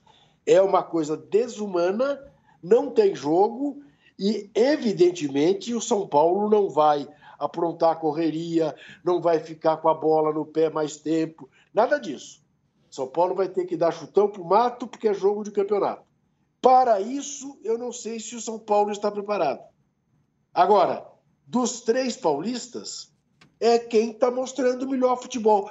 Volto a dizer, não fossem os sete pontos que roubaram do São Paulo, o São Paulo tinha uma campanha melhor até do que a do Santo André, que rima, mas não é solução. Ou seja, o São Paulo, de todos, é quem está mostrando mais. Mais, mais agradável de ver e com melhores resultados. O Palmeiras é uma decepção, uma decepção completa. O Gesualdo não é nada parecido com o Jesus nem com o Sampaoli, a gente mais ou menos já sabia disso, né? Ele é um técnico conservador do ponto de vista né, de eh, não correr grandes riscos. O Santos está mostrando isso. E o Vanderlei, como disse o Mauro, o Vanderlei que prometeu isso, aquilo, aquilo outro, a gente está vendo um Palmeiras que, com o elenco que tem, é uma decepção. Então, eu, embora o Palmeiras vá jogar contra o Tigre de Bengala, Tigre desdentado, né, um Tigre da segunda divisão argentina, ó, eu acho que o Palmeiras vai voltar feliz se empatar. O que eu acho medíocre. Você, a- eu acho que ganha lá, dá pra ganhar, não? Não, Dan? Clássico, né? Eu- Um clássico. Não, é, é aquele. Eu, eu também acho que o Palmeiras decepciona é, pelos jogadores que tem, pela. É um time que. é, eu acho que a virtude tem sido ter um banco bom, já tinha, e tem uma, uma questão física interessante, porque o time sempre faz segundos tempos melhores que os primeiros. Uhum. O que revela também uma certa. O Palmeiras? É, No uma- sábado, no primeiro tempo, o Santos, que, como disse É. o Juca, não era um time é, né, avassalador, pressionou bastante. Pressionou. Fez um bom primeiro tempo. Os Faltou primeiros- um centroavante. Os primeiros tempos do Palmeiras são muito ruins, É. muito abaixo, e acho que isso tem uma responsabilidade do treinador, né? Porque É. pode ser pela escalação, pela forma que o time inicia os jogos. pela espera, pela. Foi o que o Mauro falou, por exemplo. Vamos, vamos pegar os clássicos que, são- que interessam e os jogos um- com um pouco mais de desafio. Os dois clássicos que o Palmeiras fez e o jogo contra o Red Bull Bragantino, que era o time da Série A. É, o Palmeiras fez três primeiros tempos muito ruins. Uhum. Ele só fez uns 15 minutos bons contra o São Paulo, depois tem uma parada pra tomar água. Sabe essa coisa da água? Dan? Você chega, Sei, tal, fala um pouquinho, tal, tal, tal, vamos lá mudar. Aí o Palmeiras É. fez 15 minutos finais de primeiro tempo, mais ou menos. Mas os 30 primeiros minutos com o São Paulo foram horríveis. O primeiro tempo contra o Red Bull Bragantino foi tétrico. E o jogo contra o Santos também na primeira etapa foi pavoroso. Foi muito ruim. Então foi assim, é, é, é muito pouco para um time que tem tantos jogadores bons. ó. Mas ele tá mudando muito ainda, né? Tá é o time mudando que mais muito. muda. Tá mudando muito. Mas tem, muito- tem muito jogador pra mudar também, né? É. Agora, é... É, mas aí a função do técnico não é ficar fazendo laboratório eternamente. Ele Pois tem que é. definir é, uma forma de jogar, pode mudar um ou outro jogador. Não tá andando, gente. Simplesmente não tá andando. Agora, Então, é- essa- agora essa é existe uma boa vontade com o Vanderlei Luxemburgo por parte de grandes, grande número de, de jornalistas, imprensa aqui de São Paulo, Mais que com o especialmente. Diniz. Muito maior. Você acha Entendeu? mesmo? Que se pintar um problema, ele vai em um programa de televisão e fica tudo certo. Ah, É, não é? Pintou, É verdade, apertou é o calo. Ele vai num determinado É programa verdade, lá e é vai ser homenageado. A carreira dele vai ser lembrada, os melhores momentos da carreira, né, os títulos importantes que já estão lá no passado. É, pra- você vê, tem que ver jogo, gente. É. Você vê o jogo, o que acontece? Nada. Não acontece nada. Nada. O segundo tempo, quando o, o jogo ficou meio briga de rua, como diz o André Rocha ali, os dois times atacando loucamente, criando situações, ficou até mais animadinho. É, era isso, era ligação direta, bota a correria no Rony e tal, e vambora. Aí cria uma situação, cria outra. Agora, aquela história, não, vamos jogar, vamos ter a bola, vamos jogar de outra maneira, isso não está acontecendo. Não. E por que não está acontecendo? Porque o técnico não consegue fazer, pô. Uhum. Não consegue fazer. O técnico de futebol tem que conseguir fazer, não consegue fazer. Não faz. Então, não é reativo como o time do Vasco do ano passado, mas não está muito diferente do que era o Palmeiras nos últimos anos. Então, essa transformação até agora não aconteceu. Se começar a acontecer, nós iremos constatar e falaremos. E se estiver jogando bem, elogiaremos. Até agora não aconteceu. Tá mais Marcelo Não de aconteceu. Oliveira do que Filipão e. Tipo, Filipão e Mano. O O, segundo, Palmeiras. tempo, o segundo tempo foi o Marcelo de Oliveira ontem, né? É Marcelo Oliveira. É, aquela Mas coisa de aquela coisa, muita tipo- ligação direta, um jogo sem muita organização. E, e esses jogadores, como Scarpa, Rafael Veiga, vão ter sempre dificuldades no Palmeiras enquanto não tiver ali um técnico que faça com que É. o time jogue tendo a bola. É. Né? O, o- o- a virtude O do cara é ter a bola bola. no pé. A bola não para no pé, a bola está sempre voando. É. Então, um cara como o Scarpa, quando jogava no Fluminense, com um elenco razoável que tinha o Fluminense na época, né? Não era nem um elenco ruim. Mas ele foi líder de assistência do Campeonato Brasileiro. Uhum. Então esse cara tem alguma virtude. Por que, que não acontece no Palmeiras? Claro, porque a bola está sempre sobrevoando, a bola não está passando no pé dos caras. Pega o gesto do Flamengo que é tão elogiado, bota no time do Palmeiras amanhã e vê o que acontece. A bola passa para jogar passa como jogou sábado, a bola não vai passar por ele, É. não, irmão. Mas vai ficar voando para lá e para cá. Então não vai rolar nada, não vai acontecer nada. Agora, consegue fazer? E acho que essa que é a grande questão. Os técnicos brasileiros, muitas vezes, não conseguem fazer aquilo que deles se esperam e às vezes até o que eles prometem vai, vai acontecer. Mas aí, quando vem uma discussão lá qualquer, lá, uma pergunta sobre isso em coletiva, aí começa ou- ou umas divagações, ou, os assuntos mudam e tal, e você nunca responde isso. O, o- o- como diria o outro lá, o, quem que falava que o campo fala? O Tite, né? É, o, o Tite, campo o campo fala. fala. Essa frase é maravilhosa. O campo, fala. fala. Então, o campo está falando o quê? Que o Palmeiras não mudou nada. O campo, O campo fala. o campo fala. Você está falando dois pontos. O Palmeiras não está jogando nada. O campo fala. Abre aspas, campo. Dois pontos. O campo fala. Que coisa maravilhosa. Dan. Oi, meu filósofos. Você tem, vendo hoje o Corinthians Ih, jogar, você tem saudade do Carilli? não. Não. Não, não tenho porque com você não você tem você tem aquela expectativa do, do que ainda pode ser. Com o Carilli você já não tinha mais nenhuma expectativa, tudo parecia gasto. E uma- era uma filosofia que se repetia, se repetia e não saía do lugar e não, não tinha novidade nenhuma, você não tinha mais expectativa. Uhum. É aquela relação que já não, não, não dá mais, né? É aquilo. Já foi. Não, não, vai ter jantar que resolva. Não vai ter vinho, série, não vai ter, Não vai- não vai ter nada É, pra. vinho com técnico não tem resolvido muito, não. É, tu vai ter. Ai, esque... Ih, levantando! Levantei a bola na rede sem querer. Ah, boa. Mas enfim, é, não, tem, não tem como. Como é que se diz? Uma frase assim, re- reavivar a relação. Com o Carilli não tinha isso. Com, com o Thiago a gente não a gente tem essa esperança do que pode ser, até porque foi um pouco, né? O Corinthians teve momentos Teve em, um em- em primeiros tempos, você falou de primeiros É. tempos, muito bons. Primeiro tempo contra o Santos especialmente, apesar do Santos estar desfalcado naquele jogo, mas foi um primeiro tempo que o Corinthians mostrou novas possibilidades, novas, eh, novas possibilidades de, de jogo. E o Thiago, até pela história dele recente no Atlético Paranaense, tem, tem esse, eh, como é que seria? esse mérito, né? Ah, então, para mim, eu olho dessa maneira. Apesar de ter me surpreendido algumas escolhas evidentemente erradas. Não pode botar o Madison no jogo de Libertadores no, no final do no meio do segundo tempo para ser um jogador que possa mudar o jogo. Não pode botar o Gustavo, o Gustavo Gol dessa maneira também no jogo de casa. Tanto e, e se torna ainda mais é, errada essa decisão quando você vê que esses dois jogadores saíram do elenco logo depois. Pois é. Isso não que- tem isso é justificativa. inacreditável. Isso não tem explicação. Foram os dois jogadores que, ah, que se teve a escolha e a opção de mudança de jogo no jogo mais importante, ou na, na fase mais importante do ano, na- até aquele momento, e os dois são mandados embora É. logo depois. Uhum. Pode ser fruto da decepção que se teve com eles naquele momento. Mas é, não tem sentido. Não tem sentido algum. Então, esse tipo de decisão me parece confusa. Agora, a questão com o Corinthians, é claro, eu estava viajando nesse carnaval, não acompanhei, tem muita notícia e muito vídeo rolando por aí. Parece que alguma coisa desandou ali, né? É. Internamente parece que algo desandou. Apesar de todas as informações são que internamente está todo mundo é, unidos, venceremos e tal. é, no campo, as coisas parecem. Alguma coisa desandou. Saiu do trilho. Parecia que vinha num trilho e saiu. É. Agora, um adendo, desculpa, Juca, aí você fala, só porque senão eu perco. quando você falou lá atrás, por que, que o São Paulo não faz o que o Flamengo faz? Eu acho o maior mérito do Flamengo, para mim, não é essa insistência. É a, e aí eu acho muito diferente de outros times que eu vi no Brasil nos últimos anos. É a história de fazer. De, Fazer o gol- um gol, empatar ou passar à frente e matar o jogo logo em seguida. Uhum. O Ah, Flamengo, em si, logo em seguida. essa rapidez com que o. Flamengo dá a segunda estocada, que acaba é- com o jogo, Uhum. ou a terceira, Uhum. isso eu acho muito inovador. Foi assim em todos os jogos, é, ou é quase aquele todos. nocaute, né? Você dá É. uma, o cara, o Balança. balança, e você dá outra e, você apro- aproveitar esse momento, É. eu acho uma coisa é, muito significativa desse Flamengo. E a segunda, que aí o Mauro falou lá atrás, é que ele falou, agora vai ser diferente quando você falou do São Paulo. Vendo o jogo do, do Flamengo com o Atlético Paranaense, eu vi os jogadores do Atlético Paranaense, quando estavam perdendo de 1 a 0 segurarem o jogo. E fazendo ser o goleiro demorar para sair com a bola. Já há uma percepção dos próprios, na minha visão, né? Uma percepção dos próprios jogadores de saberem que, quem é o Flamengo agora. Uhum. E isso já mudou também. Quer dizer, já mudou não só o Flamengo em si, mas a relação que os jogadores têm com esse time. É. Porque já saberem o que ele conquistou. Ô, Juca, você falou que, Diga. que o Luxemburgo é uma grande decepção. O Thiago Nunes é o que, exatamente, para você, até agora?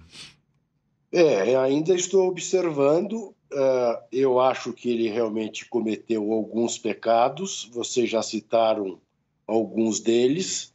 Esqueceram de citar a insistência dele com o Sid Clay, né? Acabou desistindo, mas bem que insistiu. E eu tenho para mim, e segundo as informações que eu tenho, Falamos aqui no começo do programa de Rivelino e Sócrates, né? Eh, o Sócrates é, para mim, o jogador mais original da história do Corinthians, mas não é o melhor.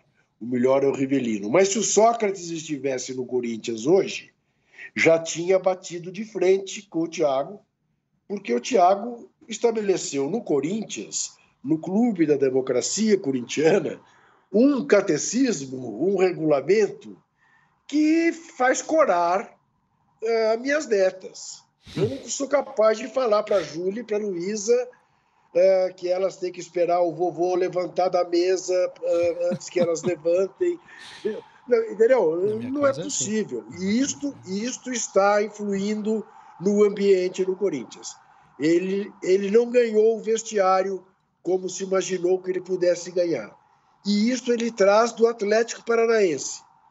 No Atlético Paranaense também, as relações eram muito assim: eu sei, eu sei, eu sei. E a- isso no Atlético Paranaense pode até surtir bons resultados. No Corinthians, no Flamengo, ah, não, não vai, não vai, não vai acontecer, porque estamos falando de outras ordens de grandeza, de outras magnitudes. É. Então, eu acho que ele ele está tomando um choque de realidade. Está começando a entender o que é o Corinthians. Não vai ter muito tempo para entender. Mas- fala. Quando, mas- não, não, eu, quando surgiu a informação da cartilha do Thiago Nunes, é, eu, eu sinceramente eu não tinha eu não levei muito em consideração, porque acho que tem alguns outros clubes que têm é, outros treinadores, outros comandos. O Guardiola mesmo tem essas coisas, né? É. Você não leva o celular para não sei aonde, você não pode tal, tal, enfim. Aliás, legal de ver no Prime, né? Putz, a demais. série do Manchester, só pra É, demais, aí. demais. Essa, essa série é, é incrível. Mas o Gerrard trazendo as informações, e o Corinthians tem, é, o Corinthians tem alguns caras lá que são, ah, digamos, eh, históricos ali dentro, né? Então, se o técnico recém-chegado. E acho que esse era o grande desafio do Thiago Nunes: saber que o Corinthians não é o Atlético. Com todo o respeito, pela exposição, pela mobilização. No Atlético, a gente lembra, ele dava uma entrevista a cada mês, quinzena, porque o Petralha escondia ele. Hoje no Corinthians, o cara tem que dar justificativa. Ele, ele teria que dar justificativa por que, que eu afastei o Matson e o Gustavo depois de ter colocado eles como titulares. E parece que, assim, se houve essa, esse ruído no vestiário, eu, pelas decisões que ele tem tomado, só olhando o campo, ele se perdeu um pouco com a questão da eliminação. A eliminação de Libertadores nunca é, Nunca é nunca é qualquer coisa. E acho que essas decisões é, é, todas. E tem outras, né? O Bozelli não iniciar como titular a partida contra o Santo André, ou o Wagner Love não ter entrado na partida do Paraguai quando o Corinthians precisava de um gol. O Wagner Love é um Não era o. Matson ali, era o Não, é, Wagner. é, claro. óbvio, aquilo naquela aquela hora, assim, enfim, ele, eu acho que, mas eu tô com o Dan. Eu acho que ele tem, pelo, pela trajetória no Atlético, pelo que ele fez em dois anos, pelos, pelos sinais que ele deu no Corinthians, em algumas partidas, que dava prazer de ver jogar. Inclusive o primeiro tempo contra o Guarani, é, Uhum. até a expulsão do Pedrinho. Inclusive depois da expulsão do Pedrinho, mas o primeiro tempo, eu acho que o, Corinthians deu alguns sinais, mas só serão consolidados esses sinais se a coisa ali interna tiver bem azeitada. Agora tem umas vai. coisas. Ô, eu tô- Arnaldo, Oi. Arnaldo, deixa eu só te interromper para dizer o seguinte. Leve em consideração duas demonstrações muito claras de arrogância. Uhum. A arrogância com que ele botou o Ralf para fora do Corinthians. Pois é, isso Não começa é a pegar. Não é assim que se faz com o ídolo. A arrogância da contratação do Luan, de ele achar que ele conseguiria fazer com o Luan o que o Renato Portaluppi não conseguiu.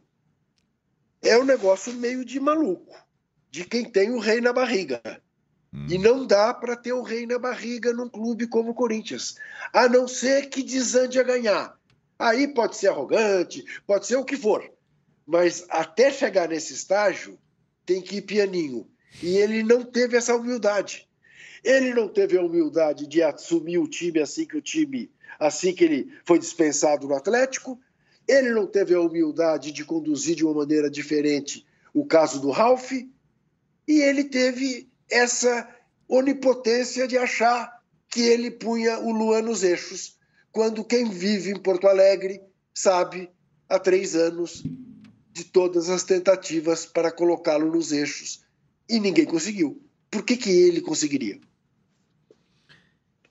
O quê? Pode falar. Sou eu? Não é você. Não, eu acho que a história do Ralf é muito significativa. Eu acho que ele vinha muito bem, todo mundo. O, o corintiano, como todo torcedor, quer dizer, o flamenguista está nesse momento auge porque vê o seu time jogando na plenitude da sua história, do seu tamanho. O Flamengo é um time enorme e está jogando na plenitude do seu tamanho. Não só jogando bola, mas funcionando na plenitude seu, da sua economia. de- as coisas parecem estar certas. Todo torcedor quer isso pro seu time. O Palmeiras quer o Palmeiras de volta, é, de alguma maneira, o Palmeiras que teve, porque aquele era o momento, o São Paulino também, o Santista, todo mundo quer. O corintiano, quando o Thiago foi contratado, tinha, teve essa esperança porque ia sair do buraco, de uma trava, de uma, de uma nhaca. Então ia ser contratado os jogadores, contrata um técnico diferente, jovem, interessante, papapá, papá. Quando ele manda o Ralf embora daquela maneira, cria um mal-estar. Uma decepção desnecessária, um desgaste completamente bobo, burro, não só dele, mas da direção de todo mundo. Pra quê?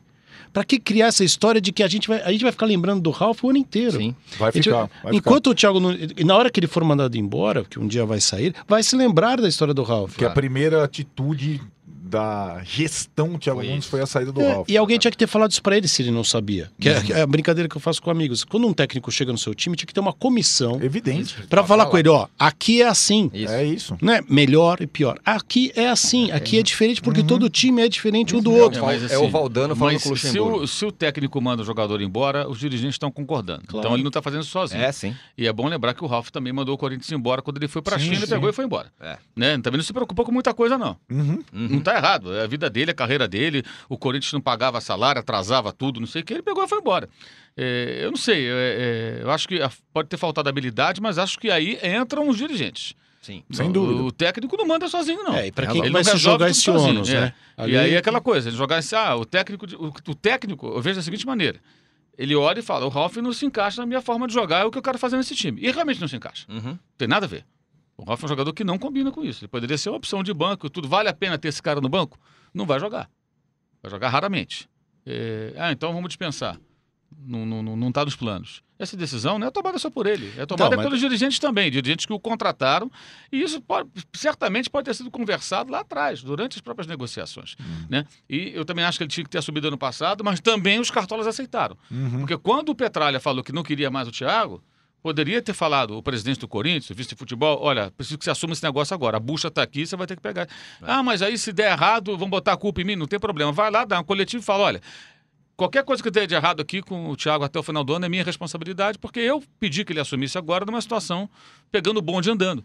Mas é claro que teria sido melhor, porque você já conhece o clube, já começa a se ambientar, já começa a entender o que funciona, começa a descartar jogadores que você imagina que possam fazer uma função e de repente na prática não funciona, começa a considerar aproveitamento de atletas como o Ralf, de repente, Isso. que você imagina que não pode ser aproveitado, que não se encaixa no seu estilo de jogo, mas no dia a dia, de repente, você nota que pode ser usado de uma outra forma. É, então, aquele período ali poderia ter sido mais bem aproveitado. Mas existe uma tese no Brasil que eu considero extremamente acadêmica, que é o técnico tem que assumir no começo do ano e tal. Isso é teoria, gente. Na, isso na prática, Eu isso não se confirma. Que, que, assumir É, antes. é, in- inúmeras vezes não se confirma. E eu acho que ele se agarrou a isso. O Roger Machado se agarrava nessa.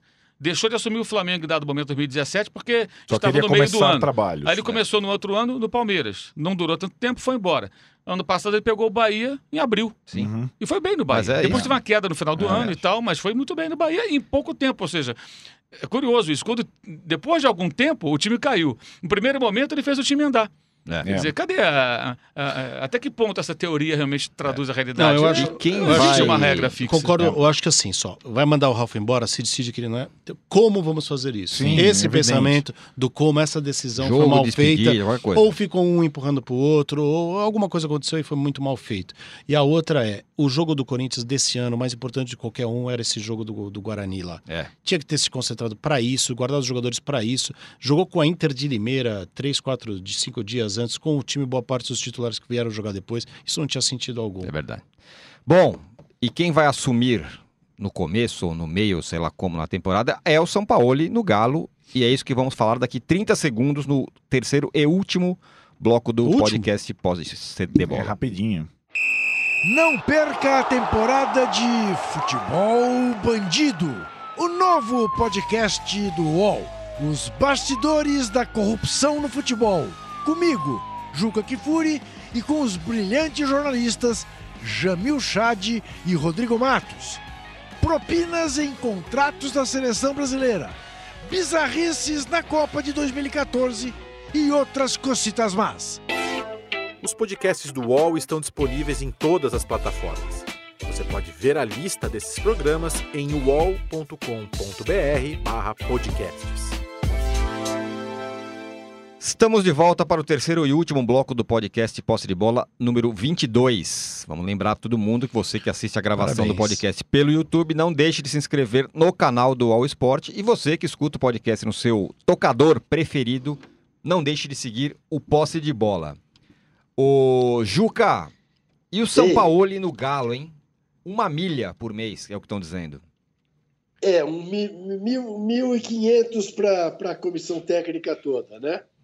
O- a melhor análise possível sobre a ida do Sampaoli para o Galo está feita no blog de Mauro César, quando diz ele que o Sampaoli achou a maneira mais confortável de continuar a ganhar um bom dinheiro no futebol brasileiro. Já não corre o risco de ser eliminado nos mata-mata, como foi com o Santos, não é? porque o Galo já não está mais nem na Sul-Americana, nem na Copa do Brasil. Restou o quê? Um campeonato mineiro contra um Cruzeiro em reformulação. E um tempão para montar um time para o Campeonato Brasileiro. Ele sabe perfeitamente que ele é melhor do que 99% dos técnicos brasileiros e que ele vai botar o Galo, no mínimo, numa situação em que o Galo vai disputar vaga na Libertadores, o Galo não vai correr risco de cair. Ora, por uma milha por mês, em Belo Horizonte, que é uma cidade agradável, de temperatura amena, ele vai lá se divertir.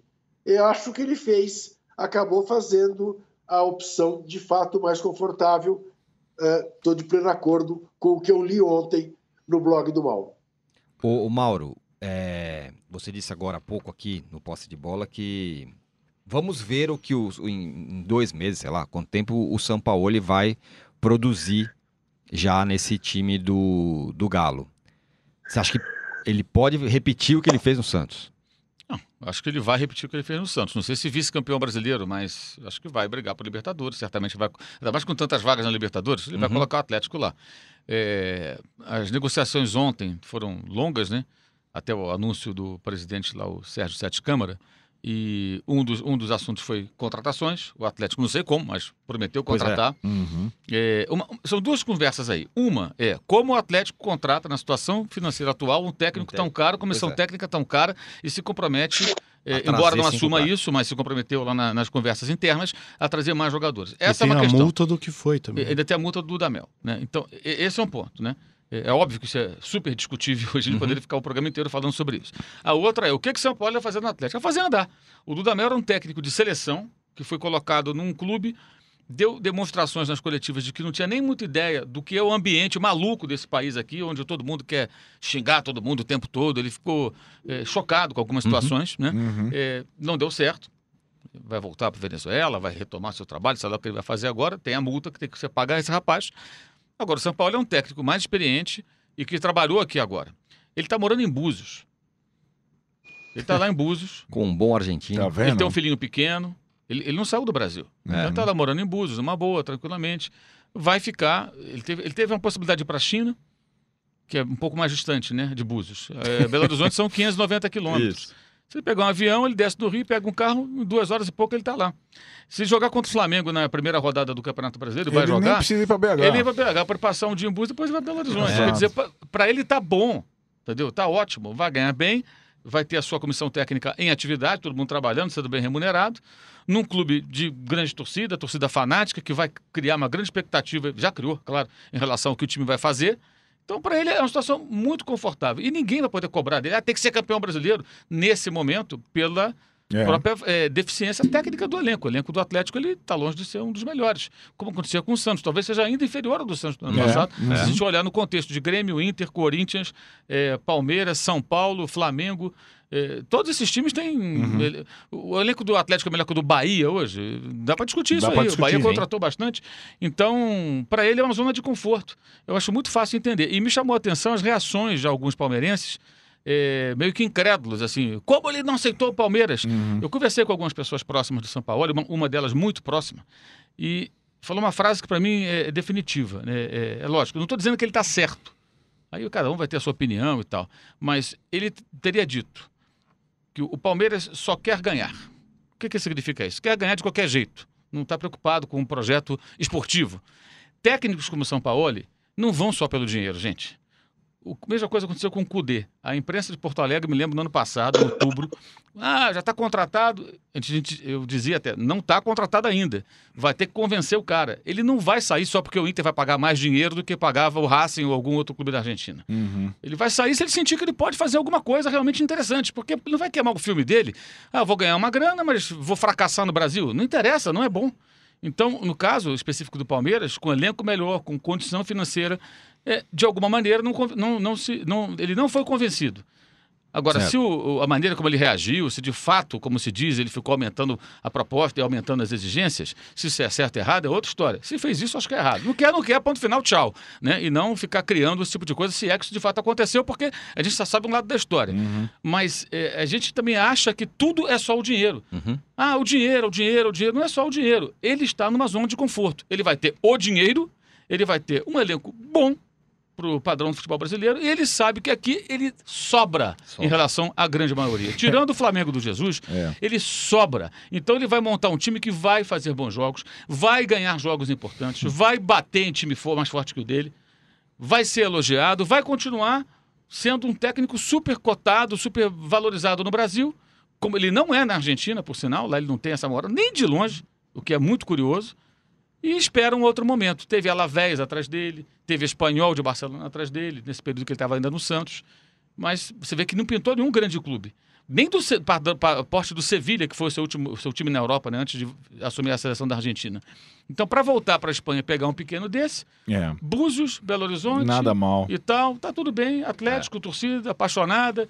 Então vai ser legal, para ele vai ser legal. Agora, pro Atlético pagar a conta é outra história. Aí é coisa a que o fofoca, presidente tem que a explicar. fofoca que ele ficava no Rio esperando Jesus ir embora para pegar o Flamengo era papo. Ah, isso aí eu acho que é muita especulação, né? É, Tá. não existe nenhuma informação nesse sentido. Até porque não existe nenhum sinal de que o Jesus vai embora. Pudesse, não, Na pudesse ir embora verdade, naquela o, ocasião. o que existe do Jesus ir embora é um interminável caça-clique de quem fica fabricando mentiras em relação à saída dele. Desde lá de Portugal aqui no Brasil. Vários na imprensa fazem isso. Porque toda vez que fala, Jesus pode ir embora, isso dá audiência. Tá. Mas você vai ver, de verdade, não tem nada. Ele nunca falou que iria embora. Nunca ouvi nada. Agora está discutindo um contrato que ele. Agora sim faz sentido. O contrato acaba em maio. É. Estamos em março. Então agora faz sentido discutir a situação do Jorge ficar Jesus. Vai vai? ficar ou não, porque tem um contrato para ser renovado. E se não tiver um acordo, ele pode pegar e ir embora no meio do ano. Óbvio. Mas isso era falado 15 dias depois do cara desembarcar aqui. É. O cara chegou lá e tal, e já estavam falando que ele ia embora. É, então acho que isso é muito boato e tal. Se ele estivesse esperando, ele não ia fazer acordo com o Atlético agora. Por isso Ele esperaria mais um mês ou dois, é, aí o Jesus de repente não vai e ele poderia ser a bola da vez. Embora é, é, eu acredito que se o Jesus for embora, o Flamengo vai atrás de outro português. Sim. É, você vinha falando É, isso aqui Isso aí é, há algum é uma, tempo. é uma informação até. Aham. A ideia inicial, caso ele saia, é outro português. Só um plazinho de São Paulo no Galo. Tem toda essa questão que o Mauro falou de como o Atlético vai viabilizar essa situação, mas eu achei uma tacada de mestre. De mestre, de mestre, de mestre. De quem? do Atlético, de, de assim, de um de o pior início de ano dos últimos todos, de uma depressão completa. E essa simples atitude, ela coloca o Atlético no mapa do futebol brasileiro até o final É, do essa ano. essa o Atlético não falar. estaria no mapa do futebol brasileiro. Uhum. A gente ia esquecer do Atlético. Então hoje a gente está gastando aqui, gastando com todo o valor, um bloco inteiro do posse de bola para falar do São Paulo, assim como a gente fazia quando ele estava no Santos. E a gente não ia falar do Santos. Tem que ser bem claro isso. Uhum. Nós estamos falando do Atlético do São Paulo e não falamos do Grêmio e do Inter, do Cudê e do Renato, que vão se pegar e vão se esfolar na Libertadores. E o Atlético vai ser pauta toda semana por causa desse cara, que ele é diferente e ele é bom. Então, assim, o ata- a atacada do Atlético, o Atlético não tinha melhor solução, não tinha como. Não tinha outra alternativa. Nem se buscasse o Guardiola, não tinha. O Atlético conseguiu. Tanto falou o cara- o Cuca, mas não empolgou também, né? Não, precisa- não, é mais, é um, mais mais do um. mesmo. É. Voltaria pela terceira vez pro Atlético. Sim. Então a atacada do Atlético, o Atlético vai ser tema e, e com o Cruzeiro na Série B, a única forma do Atlético entrar na pauta do futebol nacional era trazer o São Paulo e trouxe. São e ele Paulo. vai ter dois meses. Dois até meses só campeonato, é, praticamente dois meses, né? Depois ele vai ter várias semanas livres para treinar. Sim. E semana livre com um técnico bom faz a diferença, né? Aliás, é o caso. É. O Thiago Nunes vai ter 10 dias entre o último jogo e o próximo É. jogo do Corinthians. Ele fica obrigado, eu imagino eu, a apresentar alguma coisa depois de 10 dias. Claro. 10 dias só treinando, pô, é um prazo bem razoável. né? Vamos no primeiro Bem jogo do razoável. Brasileiro, todos nós no Maracanã. Não é. Baita Vamos? jogo. Senhores, Flamengo Atlético. Como o Campeonato Brasileiro vai melhorar, né? Os Nossa, vai ser é. Os times Vai estarão melhores, né? Faltava ter 18 times e não 20. eu concordo. Pode tô com ser você. também. Senhores, o programa tava tão bom e tem- tinha tanta gente pedindo duas horas de programa que a gente quase chegou lá. Não, quanto? Acabou agora? Acabou. Pô, eu Fizemos- queria contar da Champions. Ah, é? Conta aí. da Champions Raiz, mas enfim, tem muita história boa, mas é, eu acho só o que é mais importante de contar é uma história que eu já contei, não lembro se eu já contei na SPN, mas que eu gosto de lembrar. A primeira vez que eu vi um jogo na Itália, vocês já viram jogos em todos os lugares, podem confirmar a experiência. Quando eu vi um jogo, a primeira vez que eu vi um jogo na Itália foi em Roma, Milan e Roma, era o Milan maravilhoso, não, não foi o Milan maravilhoso, mas era o Roma e Milan. A história que importa é, eu fui sem ingresso, encontrei um cambista, o cambista é, negociamos ali, ele foi me acompanhando até a roleta, ele deu o ingresso pro cara da roleta, o cara da roleta me passou e devolveu o ingresso para ele. Beleza. Tradição. e aí eu fui andando, eu, ah, vá, vá, vá, É. e eu caí na torcida fascista sem saber. Ali se Maravilha. xingava o Cafu, se xingava traidor, porque ele tinha ido pro Milan, se xingava o Sidorf, se xingava, era uma... E era um caos. Dois anos depois eu fui novamente a um jogo.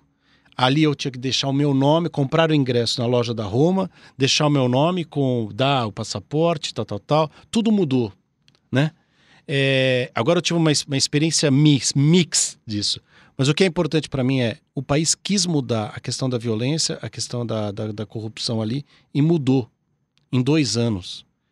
É, eu sou totalmente contra essa glamorização do estádio, essa encara- deu uma encaretizada, elitizada, etc. Mas algo precisa ser feito para a gente voltar a ter duas torcidas.